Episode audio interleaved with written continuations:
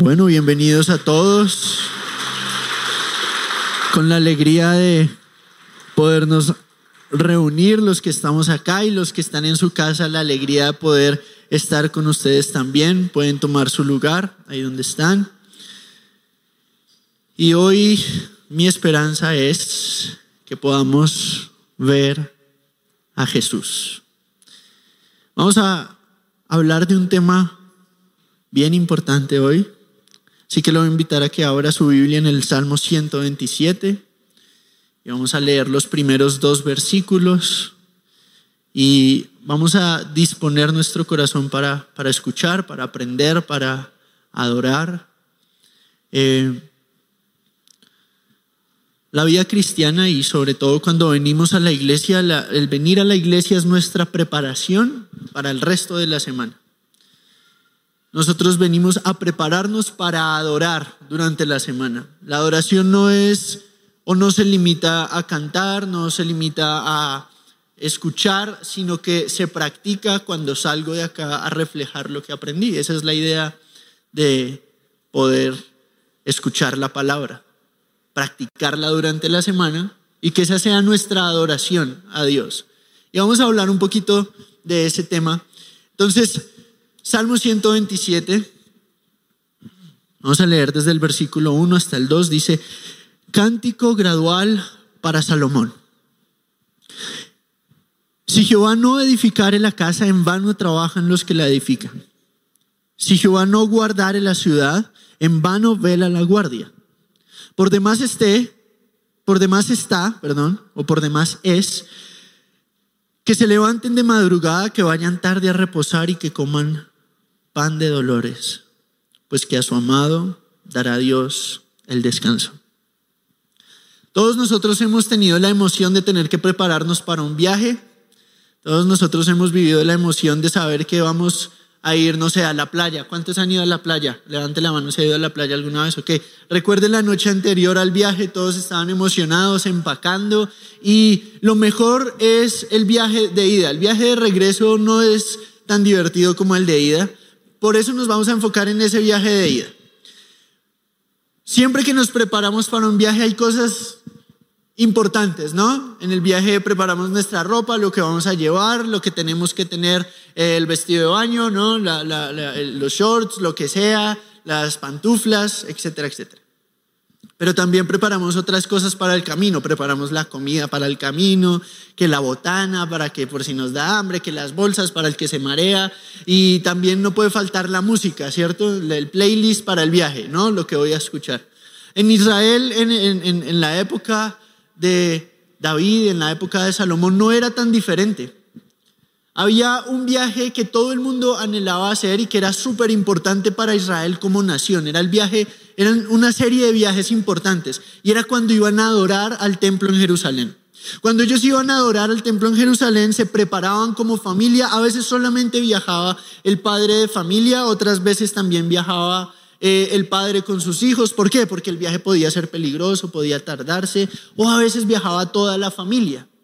Entonces, habían festivales donde toda la nación se reunía en Jerusalén como eh, la Pascua, que era donde celebraban su salida de Egipto, que Dios pasó por alto eh, a Israel, es decir, pasó por alto los pecados de Israel, los escogió como su pueblo y los liberó de la esclavitud de Egipto. Entonces, ese era un gran momento para todas las familias donde se iban de sus tierras a Jerusalén y en el trayecto, ¿qué iban a escuchar? Ellos también tenían que tener canciones para el camino. Y este es el tipo de cántico gradual del que vamos a hablar hoy. Se llama cántico gradual, pero la mayoría de traducciones lo ponen como salmo de ascenso, porque es para cantar mientras estamos yendo a Jerusalén. Y nosotros como la iglesia de Dios, como la iglesia de Jesús, nosotros como miembros del cuerpo de Cristo estamos en un camino hacia la ciudad celestial, como el peregrino en el libro de Juan Bullán iba hacia la ciudad celestial y en el camino él tenía que recordar ciertas cosas y se veía enfrentado a diferentes peligros. Nosotros también estamos en el camino de la fe. Y en el camino de la fe necesitamos canciones de la verdad de Dios que nos recuerde por qué es que estamos haciendo lo que estamos haciendo. Porque yo no sé si a ustedes les pasa como a mí, pero hay semanas donde uno se pregunta, ¿qué estoy haciendo y por qué lo estoy haciendo? Hay ciertas semanas donde lo que hacemos es como que pierde el sentido. Para el estudiante es, ¿por qué estoy viendo álgebra? ¿De qué me va a servir el álgebra en la vida? ¿Qué sentido tiene? Para el que trabaja es, yo estoy en este horario, me voy a pensionar y que es de mi vida. ¿Para qué va a servir? Para el desempleado es, yo no estoy haciendo nada. ¿Qué va a ser de mi vida?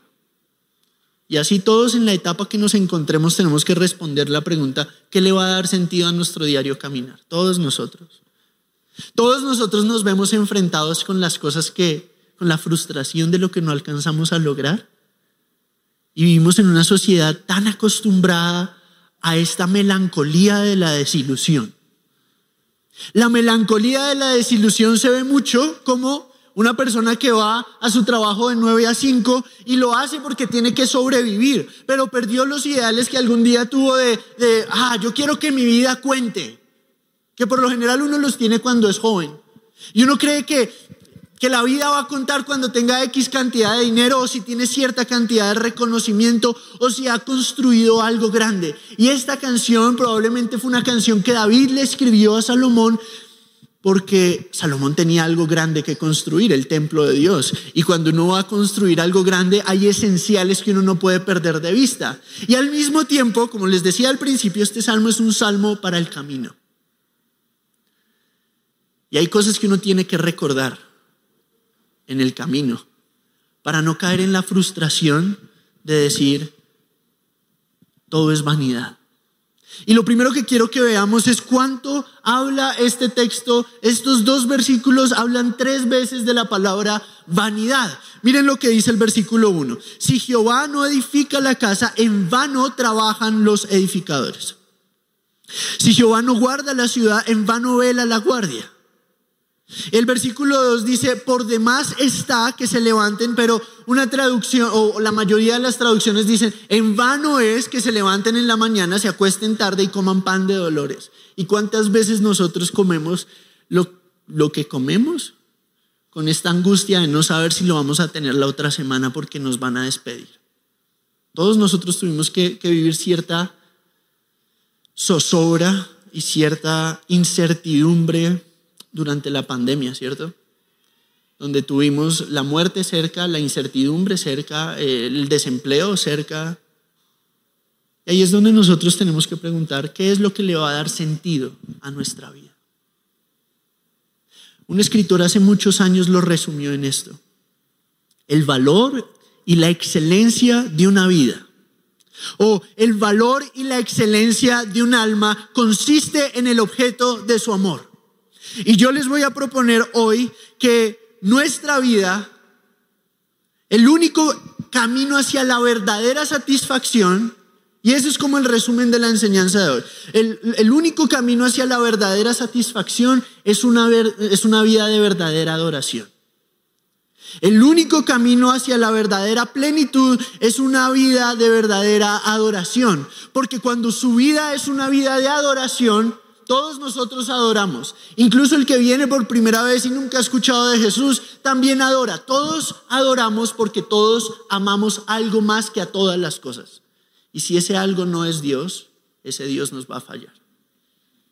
Los dioses falsos van a fallar porque los dioses falsos son invenciones nuestras donde queremos que las cosas alrededor nuestro, las personas alrededor nuestro llenen nuestra vida en una manera para lo cual no fueron diseñadas. Le voy a poner un ejemplo. Todos nosotros construimos nuestro proyecto de vida alrededor de aquello que consideramos más valioso. Un joven, por ejemplo, estudia para ir a la universidad. Esta semana tuve la oportunidad de hablar con unos 80 jóvenes de una clase. Eh, yo me alegro y me gozo con las profesiones diversas que hay dentro de la iglesia y una de esas son los maestros que están en escuelas públicas siendo luz. Una de esas maestras tuvo una clase de filosofía y me invitó a hablar de el cristianismo. Y yo, pues, ni corto ni perezoso, dije, amén, que, que sea lo que sea, pero voy a hablar. Y una de las cosas que yo siempre hablo con los estudiantes es, ok, ustedes van a estudiar para qué?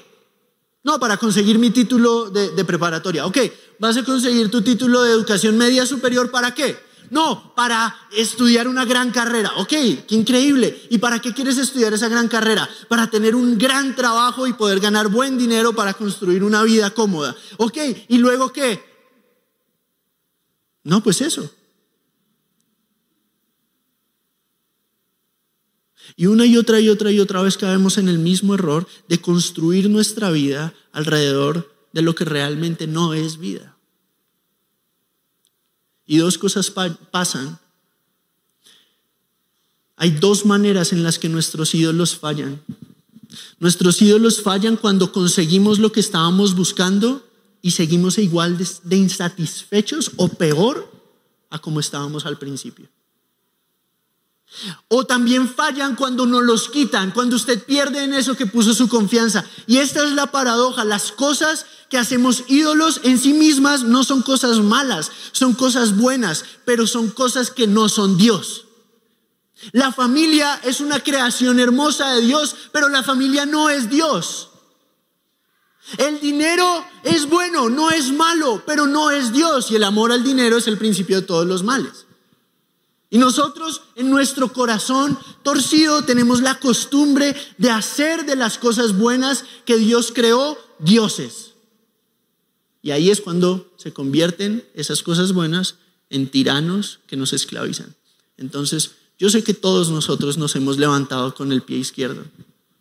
En algunos días, en algunas semanas sentimos como que ah, tenemos ocho pies izquierdos porque todos los días es, ¿qué está pasando?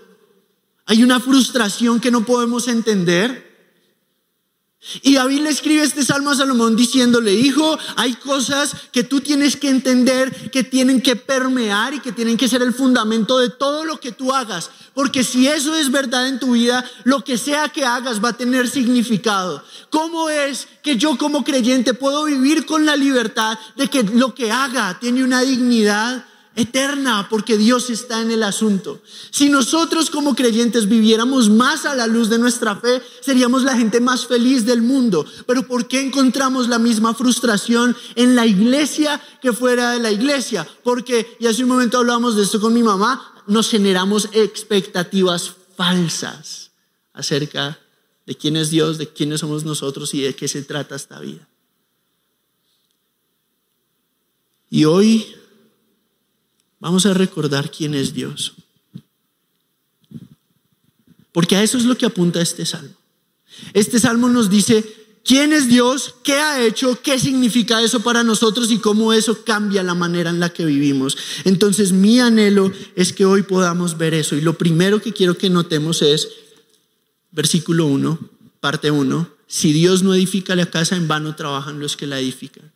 ¿Cuál es su proyecto de vida? Hacia alrededor de qué está girando nuestra vida. Lo que va a garantizar que nuestra vida valga la pena es que tenga un cimiento firme. Es poner mi esperanza en algo que en alguien que no me vaya a fallar. Entonces, lo primero que yo tengo que saber es el Dios en el que yo planto mi vida, el Dios revelado en Jesús, es un Dios que construye. Y es lo primero que quiero que veamos. Dios es un Dios que construye. Lo primero que la Biblia nos revela acerca de Dios es que Dios, en el principio Dios creó, ¿cierto? Los cielos y la tierra. En el principio Dios creó. La Biblia lo primero que nos habla acerca de Dios es que Él es un Dios creador. Y luego nos cuenta la historia de cómo nosotros fuimos por mal camino y Él produjo nuestra salvación al enviar a su Hijo a morir por nuestros pecados, ¿verdad? ¿Sí? Eso puede sonar sencillo, pero eso nos muestra algo profundamente importante. Y es que Dios, desde la creación del universo hasta la salvación de nuestras almas y la consumación de todo lo que prometió, es un Dios que está haciendo algo increíble. Toda la historia del cosmos es una sinfonía de la belleza de Dios de la belleza del Dios que construye. Y cuando yo pongo mi confianza en ese Dios, yo recibo las dos cosas que todos nosotros necesitamos para poder continuar. De pronto usted vino a esta iglesia hoy profundamente cansado. De pronto hoy vinimos con, con pocas ganas de escuchar la prédica, pero hoy deje que la belleza de quien Dios es transforme la manera en la que usted y yo vemos la vida. Porque lo que Dios hace con una vida que le pertenece es fortalecerla y habilitarla. Las dos cosas que nosotros necesitamos para construir, solamente Dios nos las puede dar. Yo no le estoy hablando de construir algo que impresione a los demás. Yo no le estoy hablando de construir algo que sea famoso o aplaudido por la gente. Le estoy hablando de construir algo en nuestra vida que valga la pena. Y no lo podemos construir sin el arquitecto de arquitectos. ¿Qué es lo que va a hacer que mi vida valga la pena? Que tenga un fundamento firme. ¿Qué es lo que va a hacer que yo pueda continuar en este camino hasta el final? Que el objeto de mi amor valga la pena. Que aquello sea lo que va a mi vida, que el destino sea digno. Y no hay otro destino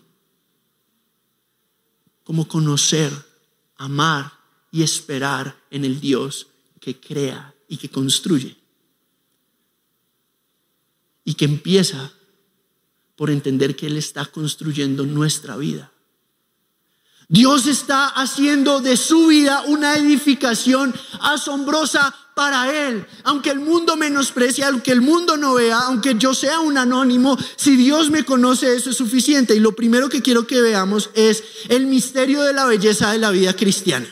El misterio es, y, Henry Scougal, un escritor de hace muchos años, él fue un pastor anónimo dentro de lo que cabe, él escribió un librito pequeño que en realidad era una carta para un amigo que estaba luchando en la fe y le dijo en qué consistía la vida cristiana. Le dijo, la vida cristiana consiste en la vida de Dios en nosotros.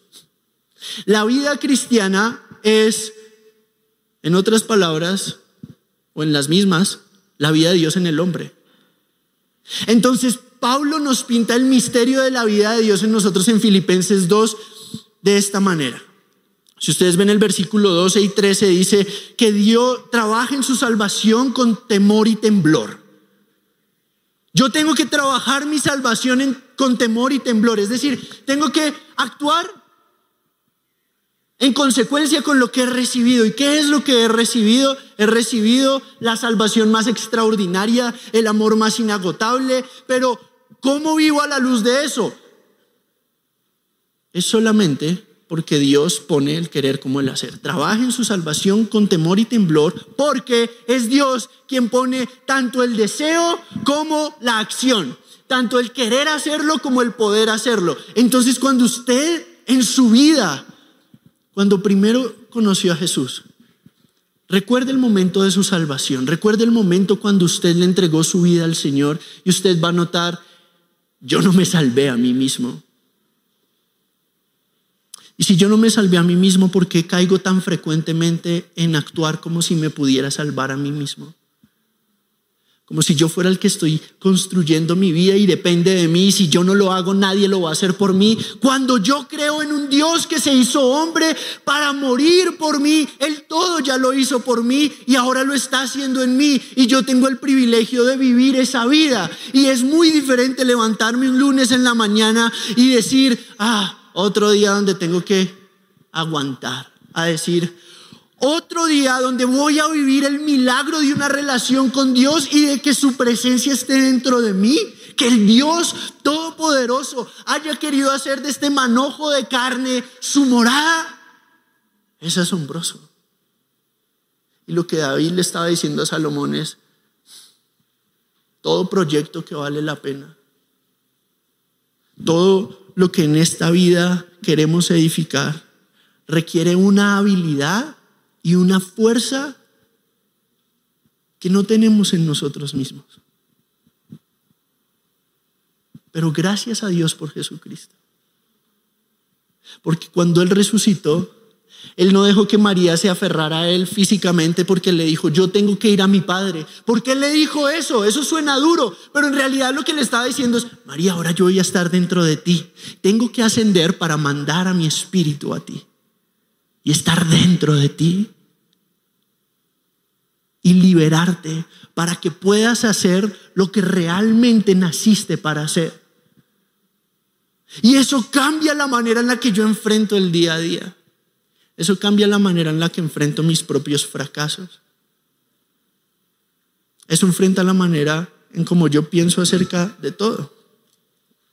Porque cuando yo entiendo que la vida es Él en mí, especialmente cuando soy débil, Él se convierte en la realidad más importante de mi vida. Y eso tiene implicaciones en la manera en la que usted vive en todas las áreas. Si usted vive como con, con, la convicción de que Dios es la realidad más importante de su vida, su familia va a ver que hay cosas esenciales, Dios es esencial, y hay cosas no esenciales, todo lo demás. Si Dios está, está bien, pero muchas veces desconectamos totalmente lo que recibimos el domingo de lo que vivimos el lunes. ¿Cómo conecto mi fe con mi trabajo? ¿Cómo conecto mi fe con mi familia? ¿Cómo conecto mi fe con que me toca cocinar mañana? ¿Cómo conecto mi fe con mi dormir? Lo conecto cuando todo lo consigo como una adoración constante a Él. Y cuando mi vida es adoración al Señor, es porque yo vivo en la alegría de saber que Él está orando en mí, lo sienta o no. Y cuando no sienta a Dios en mi corazón, igual Él está ahí, porque su fidelidad no depende de mis sensaciones, sino, sino de quién es Él. Y eso nos lleva a la segunda parte, porque las dos cosas que más anhelamos nosotros es tanto construir algo de nuestra, que nuestra vida cuente para algo, como proteger lo que sea hayamos logrado. Ninguna de las dos cosas podemos hacerlo en nuestras fuerzas.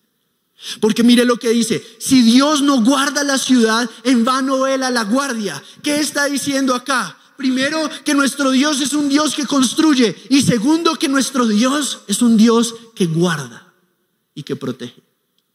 Cuando usted ve eso acerca de el Dios en el que usted ha puesto su confianza, cuando usted ve que el Padre ha enviado al Hijo para rescatarnos y que ha puesto en nosotros, ha, ha derramado sobre nosotros a su Espíritu para preservarnos, usted tiene una confianza que lo habilita para actuar en una fuerza que usted no puede fabricar, solo puede recibir. Y entonces, ¿cómo Dios nos protege? Usted tiene que saber qué acerca de Dios hace que yo me sienta seguro en Él, en medio del mundo caótico en el que vivimos. ¿Cómo nos protege Dios? Primero, Dios nos protege porque Dios es poderoso. Es parte de lo que eh, significa ser Dios. Poderoso ¿cómo? Poderoso significa que Él es soberano, que Él está en control. Y eso es incómodo porque nos gusta la autonomía, nuestro ego clama por autodeterminación, pero nosotros somos inclinados a hacer lo que sabemos que no debemos hacer y luego poner excusas para explicar por qué hicimos lo que sabemos que no debíamos hacer. Se requiere un milagro sobrenatural llamado nueva vida para poder ver. Primero, que Dios es el que obra y Dios es el que guarda. Y guarda porque es poderoso. Y es poderoso porque es soberano sobre todo lo que pasa. Es decir, las cosas malas que suceden en mi vida que Dios permite, Él las permite para un bien que yo no puedo ver. Un pastor lo pone de esta manera. Dios no me da lo que yo quiero, sino o lo que yo pido siempre me da lo que yo pediría si tuviera su punto de vista. Es decir, Dios tiene una visión acerca de hacia dónde está llevando toda la creación y el drama de la redención y el drama de la vida. Él sabe hacia dónde nos está llevando y nos dio canciones para recordar en el camino que Él es quien guarda su obra en nosotros. Él es quien nos protege en medio de todas las circunstancias. Él es el Dios soberano y santo. Eso quiere decir que Él es diferente a nosotros. Él no tiene ataques de pánico y Él no tiene ni eh, ataques de ira. Cuando la Biblia habla de la ira de Dios, habla de una ira santa y perfectamente justificada. Por eso la venganza es del Señor, porque nuestra venganza no es completamente justa. Y entonces nosotros podemos poner la otra mejilla porque sabemos que Él es el Dios que todo lo ve. Y no solamente es poderoso, sino que imagínese esto, Él es cercano. No hay un lugar donde su presencia no alcance. No hay un lugar donde su mano no nos pueda alcanzar. No hay un solo lugar donde podamos huir de Él. No hay lugar tan bajo en el que usted pueda estar donde la misericordia de Dios no pueda llegar. No hay. De hecho, uno de mis salmos favoritos es el Salmo 137. ¿A dónde me iré de tu espíritu? ¿A dónde huiré de tu presencia? Si subo a los cielos, ahí estás tú. Y si en el Seol hiciere mi estrado de aquí, allí tú estás. Tomaré alas del alba, habitaré en el extremo del... Si tomaré las alas del alba y, habitaré en el extremo del mar, aún allí me, me guiará tu mano y me asirá tu diestra. Si dijera, ciertamente las tinieblas me encubrirán, aún la noche resplandecerá alrededor de mí, aún las tinieblas no encubren de ti, y la noche resplandece como el día, lo mismo te son las tinieblas que la luz. No hay un lugar donde yo pueda huir de Dios. Muchos creen que si se van de la iglesia y se apartan de Jesús, Dios ya no los ve. Nos escondemos como Adán y Eva. Pero en el lugar en donde usted se está escondiendo, ahí llega Dios y le dice, mire la ironía en su escondite, ¿dónde estás? ¿Dónde estás? Jonás trató de huir a lo lejos del mar. Y el Señor fue un paso más y lo llevó hasta el fondo del mar. No hay un lugar donde yo pueda huir de la presencia de Dios. Y no hay un lugar muy oscuro en el cual el Señor no pueda alumbrar. No hay un pecado muy escandaloso que Él no pueda ver y perdonar. No hay una culpa que Él no pueda sanar. No hay un fracaso que Él no pueda transformar. Él está en control y Él es cercano.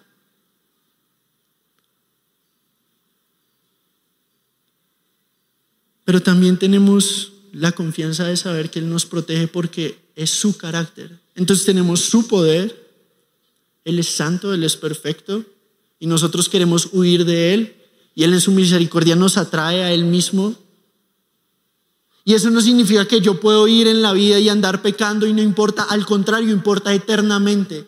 No vaya y sea que por andar jugando a esconderse termine recibiendo lo que estaba esperando. Lo peor que una persona puede recibir cuando se aparta de Dios es el deseo de su corazón, que Dios efectivamente se aparte. Así que mientras se diga hoy entre nosotros, hay que acercarnos al Dios que está presente. Él está presente. Y Él es bueno, justo, misericordioso. Él es amor. Él es fiel. Y la próxima vez que usted se sienta inseguro, la próxima vez que usted sienta el temor y el rigor de las circunstancias, recuerde quién es Dios, para que usted sepa dónde refugiarse. ¿Cuál es su refugio hoy?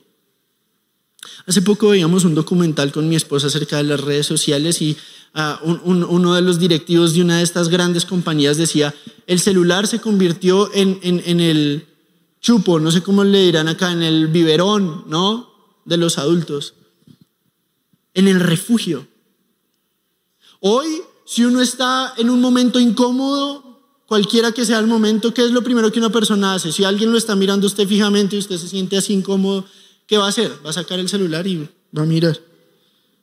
¿Qué va a mirar? No importa. No importa lo que aparezca en la pantalla. Lo que importa es distraer. Si estoy hablando con alguien y hay un silencio incómodo, ya no lidio con el silencio incómodo. ¿Qué hago? Me refugio en el celular. Y no hablamos. Y eso hace la compañía un poco menos incómoda, pero eso también va escalando. Y entonces cuando algo me entristece paso horas en el celular para olvidarme. En vez de correr al Dios que es poderoso, que está presente y cuyo carácter no falla. El carácter de Dios es el fundamento de nuestra fe. Su, el, saber que su sabiduría, su justicia, su bondad y su amor no fallan es lo que me permite soportar momentos difíciles sabiendo que Él sabe lo que quiere lograr con lo que permite, porque me ama.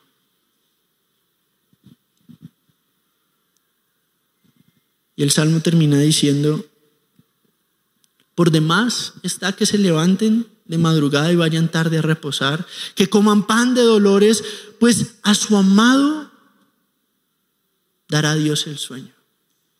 Hay realmente tres maneras de traducir este texto. La primera es la que acabamos de leer, porque a su amado dará Dios el sueño. Otra manera de traducir este texto es, porque Él a su amado, incluso mientras duerme, provee. Otra vez, porque Él a su amado, incluso mientras duerme, le provee. Otra versión dice, sí, Él puede proveer a quienes ama incluso mientras duermen. Es parecida.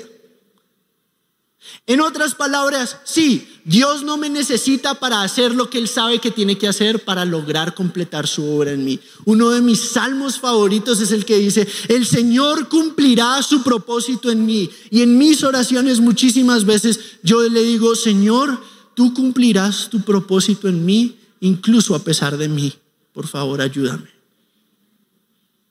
Ese es el tipo de seguridad que hace que la vida valga la pena. Saber que la obra es de Dios. La obra de Dios en mi vida es Él. Yo tengo el privilegio de actuarlo, de, llevarlo a cabo en mis acciones, pero es Él quien me da el poder, el deseo y el actuarlo. Ese es uno de los misterios más... A mí hay cosas que me encantan acerca de la fe cristiana. Y, lo que más me encanta de la fe cristiana no es necesariamente las cosas que, no, que, puedo entender, sino los misterios que puedo disfrutar sin totalmente entender cómo funciona. Eso me recuerda que Dios es asombroso y que no es, no es como yo. Pero una de las maneras en las que podemos ver cómo está nuestro corazón es a través del sueño. No de la pereza, no de la negligencia, pero la ansiedad produce simplemente actividad y actividad y actividad y actividad. La ansiedad nunca va a poder producir diligencia. La diligencia solamente viene de una mente que tiene claridad. Y la claridad solamente viene de una mente que ha sido limpiada en el descanso en Dios. Solamente cuando descanso en Dios. ¿Cómo provee Dios? Él preserva a los que llama a diario. Él sabe cómo guardarme a través de todas las circunstancias, de todas. Él sabe cómo llevarme al puerto deseado. ¿Qué es lo que nos va a mantener en el descanso? Saber que Él es nuestra herencia y nadie nos la puede quitar. Usted tiene algo que no puede menospreciar y es una herencia.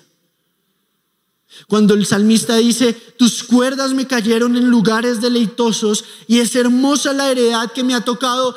¿Cuál es la heredad? No es un lugar, es la persona de Cristo. Porque el salmo termina diciendo, a tu diestra hay delicias por siempre. Es decir, Él es nuestra herencia y en Él está la plenitud de gozo.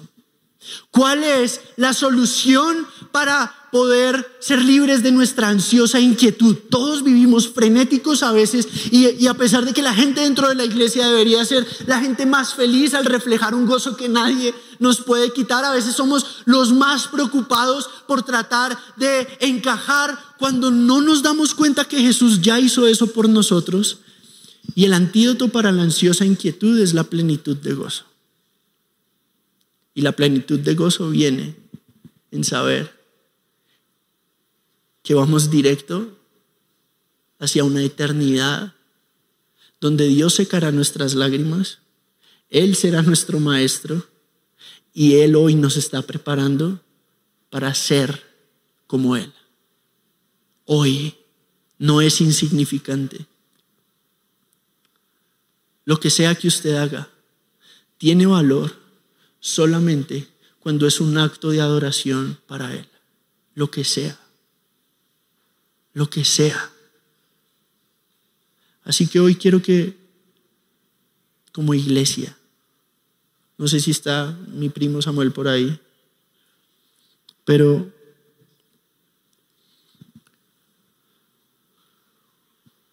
hoy vamos a hablar y vamos a terminar este tiempo con un autoexamen. Porque mucho de lo que nosotros batallamos se refleja en la manera en la que descansamos, cuál es nuestra confianza, dónde está nuestro descanso. Y quiero leerles algo que un teólogo que se especializa en el estudio de la Trinidad, en estudiar acerca de Dios, habló acerca del sueño. El sueño es un acto de adoración. Ahora, por favor, no se me duerma acá, todo tiene su tiempo. El sueño en su casa, cuando se acaba el día. Y a mí una de las cosas que me confrontó acerca de este texto es, el Señor a quien ama da descanso. Y yo dije, si el Señor a quien ama da descanso, ¿por qué yo no lo recibo? Porque yo no sé si a ustedes les pasa como a mí, pero eh, mi esposa tiene una virtud que es el regalo del sueño automático. Ella tiene la habilidad de decir, uy, hoy no tengo tanto sueño. Y pone la cabeza en la almohada y yo le digo, uy, sí, no está haciendo... Ah, ya te dormiste. Ok. Ella tiene la habilidad de que si se va a dormir, ya, uh, se fue. Yo, por ejemplo, cuando pongo la cabeza en mi almohada, muchas veces es como si mi cerebro dijera, ok, vamos a hablar. Buenos días. Y empiezo a pensar en todo, en todo. Bajé una aplicación que registra la calidad de sueño y me llegó una notificación diciendo, hoy te tardaste 41 minutos en dormirte.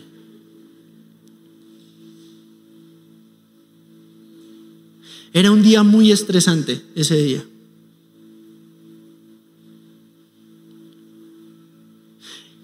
Y cuando yo leía este texto, ese mismo día se me venía a la mente y lo encontré en otros dos comentarios, entonces no fui el primero que lo pensó. Cuando Jesús dormía en la tormenta. ¿Se acuerdan esa escena? Uno no se explica por qué está Jesús durmiendo mientras los discípulos están ahí sorteando la tormenta que no pueden controlar. El que la puede controlar está durmiendo. Y muchas veces creemos que ellos eh, eh, necesitaban despertar a Jesús. ¿Y, ¿Y por qué Jesús les dice hombres de poca fe cuando había una tormenta? ¿Qué pasaba si Jesús no se despertaba? ¿Por qué Jesús no tenía temor? ¿No se han preguntado eso? No es simplemente porque él podía controlar la tormenta. E, él estaba dormido, él no estaba consciente en ese momento, pero su confianza estaba en su Padre. Él sabía que él no se iba a ir antes de tiempo, su hora no había llegado. Y él sabía, mucho mejor que nosotros, es verdad, Él es Dios, Él es el Hijo del Padre, Él conoce al Padre como nosotros un día anhelamos poder siquiera comprender. Pero póngase a pensar, él estaba durmiendo en medio de la tormenta porque él sabía quién estaba a cargo. Él en su humanidad confió por cuanto es hijo y era hijo en su padre. Y después demostró su deidad, después demostró que Él es Dios al callar la tormenta. Pero ¿qué hubiera pasado? Yo me pregunto si Jesús no se hubiera despertado y, hubiera quedado dormido. Ese fue el instrumento que Dios usó, pero ¿qué hubiera pasado si, si Él no se hubiera despertado? Jesús sabía lo que iba a pasar. Y, y me confrontó, porque yo dije, Si Dios es el que está haciendo la obra en mí, y Él es quien guarda su obra en mí, Él es el Dios que provee para llevarme hasta el final. Entonces David le dijo a Salomón, hijo, tres cosas que tú nunca puedes olvidar en tu vida. Dios es el Dios que construye, desde la creación hasta la glorificación. Dios es el Dios que protege. Por eso el mandamiento que más se repite en la Biblia es no temas. Y Dios es el Dios que provee. Así que yo no tengo que pretender como que puedo. Yo puedo llevar mi debilidad y ser débil en Él. Yo no tengo que sentir que mi vida es un fracaso. Porque no logré lo que yo esperaba lograr. Porque si pongo mi confianza en Dios, Él va a lograr lo que quiere lograr en mí. Y muchos dicen, ah, entonces no tengo que hacer nada. Y la respuesta es, por cuanto Cristo ya lo hizo todo, yo soy habilitado para que lo que haga dé fruto. Y el fruto que Dios quiere que yo dé, no el que yo quiero que, me atrae dar, sino aquello para lo cual Él me creó. Y para Él, ¿sabe? Si su trabajo es dirigir una multinacional o recoger la basura de una empresa al final del día, si usted dice, yo esto lo hago para reflejar al Dios que no vino a ser servido sino a servir. Si usted como presidente de una compañía dice, yo no me voy a enseñorar de los empleados, sino que voy a reflejar a aquel que lideró dando su vida por otros. Lo que sea que usted haga, de limpiar zapatos, limpiar un lugar, dirigir una corporación, ir de 9 de la mañana a 5 de la tarde a poner números en una base de datos, que su vida sea un acto de adoración y entonces todo lo que yo hago hace un eco eterno, que no importa que nadie lo vea, un día yo voy a recibir el único halago o aplauso que importa. Dios diciéndome, ah, la obra en ti está terminada.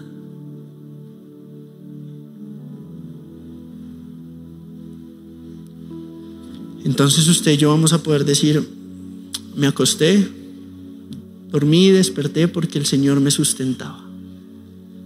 Voy a invitar a que se ponga en pie.